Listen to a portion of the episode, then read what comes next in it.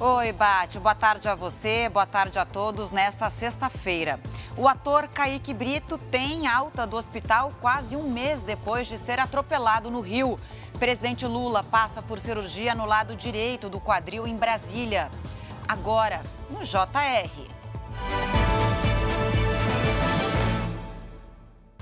Oferecimento Consórcio Bradesco. Conquiste sua casa nova sem juros e sem entrada. Começamos com uma notícia que todos esperavam. O ator Kaique Brito recebeu alta médica hoje, 27 dias depois de ser atropelado no Rio de Janeiro. O Pedro Paulo Filho tem os detalhes para gente, né, Pedro? Boa tarde. Boa notícia, Camila. Boa tarde para você, boa tarde a todos. Olha, Kaique Brito deixou o hospital no início dessa tarde.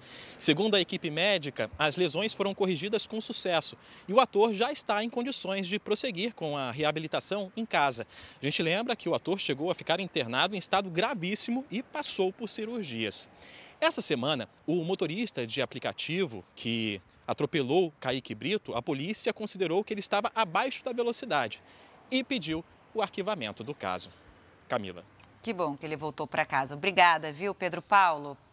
E o presidente Lula passou por uma cirurgia para resolver uma artrose na região do quadril. A gente vai direto a Brasília com o repórter Tiago Nolasco, que tem todas as apurações, né, Nolasco? Boa tarde.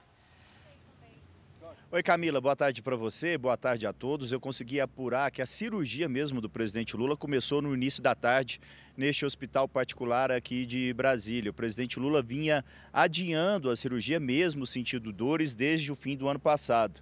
Ele recebeu anestesia geral e deve permanecer aqui no hospital pelo menos até a próxima terça-feira. Lula recebeu uma prótese no lado direito do quadril o tempo de recuperação previsto, o tempo mínimo é de três semanas. Daqui a pouco, às 17 horas, está prevista uma entrevista coletiva com três médicos que participaram de todo o processo cirúrgico do presidente Lula. Camila, é com você. Obrigada. Qualquer coisa é só chamar. Nolasco, obrigada.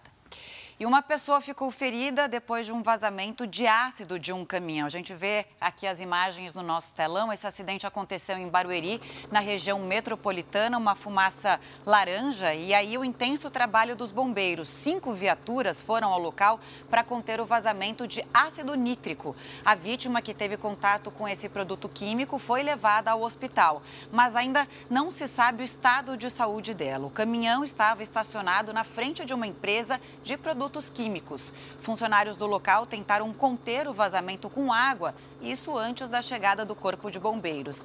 Ainda não há informações sobre pessoas intoxicadas por essa fumaça laranja. Mais de 50 pessoas morreram num atentado durante celebrações religiosas no Paquistão. Os muçulmanos estavam celebrando o aniversário do profeta Maomé quando o ataque suicida aconteceu. Um homem com uma bomba fez a detonação perto de um carro das autoridades policiais. A explosão também aconteceu próximo a uma mesquita, onde muitas pessoas se reuniam. Nenhum grupo terrorista assumiu a autoria do ataque. É isso, eu volto daqui a pouco com mais informações. Volto com você, Bate.